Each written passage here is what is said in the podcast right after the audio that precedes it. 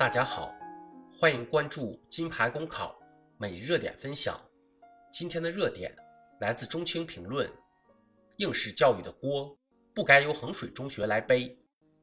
近日，衡水第一中学平湖学校在浙江挂牌成立，并且启动招生，首批录取的新生将于四月十五日报到。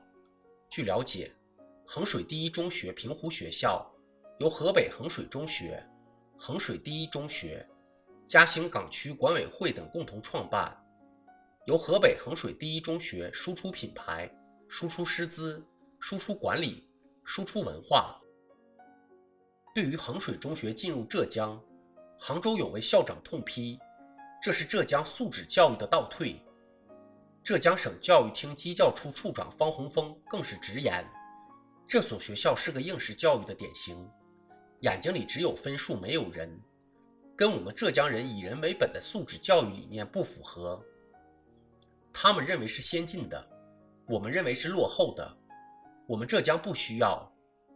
对于新学校涉嫌提前招生的行为，浙江省教育厅已责令当地教育主管部门对其进行调查，要求核实后立即整改。衡水中学有着高考加工厂之称。二零一六年考入北大清华的人数超过一百三十九人，全国第一，比第二名中国人民大学附属中学还要多出二十五人。衡水中学之所以这么牛，有两个法宝，一个是军事化管理模式，一个是全国范围内跨区域招生，集中全省优秀生源。这些是衡水中学毁誉参半、饱受争议的原因。军事化管理模式是非人性的，有悖于素质教育的理念，使学生沦为了应试的机器。跨区域招生扰乱招生秩序，加剧地区高考竞争，破坏区域内的教育生态平衡。但是，对于考生和家长来说，非人性也好，破坏地区教育生态也罢，这些在个人的高考成绩面前。都不那么重要。以衡水第一中学平湖学校的招生来看，要求学生成绩优秀，经过学校组织的测试和面试，或者参加当地中考，成绩达到所在地区一级重点高中录取分数线以上，学费也高达三点五万元每年。但是招生启动之后，报名者众多，其中不乏已经被省重点中学录取的学生。可见，当地考生及家长对衡水中学分店的期待和信任。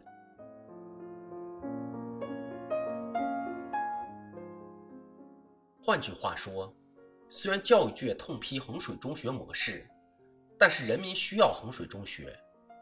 毕竟，考上名校的吸引力比空泛的素质教育口号强太多，而这也是衡水中学。能够吸引一批又一批校长参考团前来朝圣取经，能够在全国各地广设分号，并且不愁招不到优秀学生的原因。人人都渴望素质教育，反感应试教育，但又对高校的应试教育模式没有抵抗力。这就像大家都在抱怨学生负担过重，但转身并把孩子送进各类兴趣班、培训班，什么教育规律？先进的教学理念，到头来还得让位于分数。衡水中学之所以成为某些人心目中的圣地，莫过于他在应试大战中找到了一条快速通道，帮学生找到了高考成功的法门。虽然饱受批评，但是每年上百名学生被清华北大录取的成绩，足以让他傲视全国，有底气坚持走自己的路。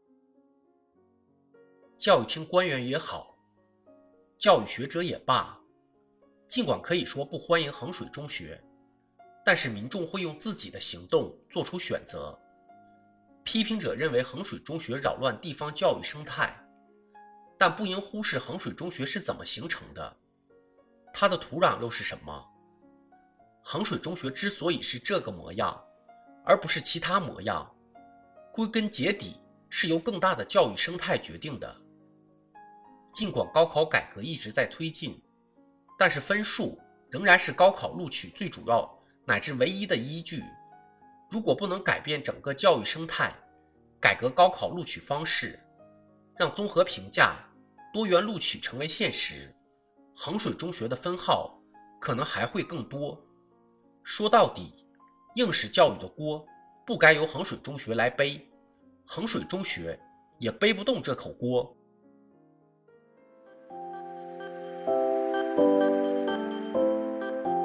朋友们，金牌公考新版公众号已经上线了，新版公众号将聚集更多在职公务员，提供更多高效优质的备考内容。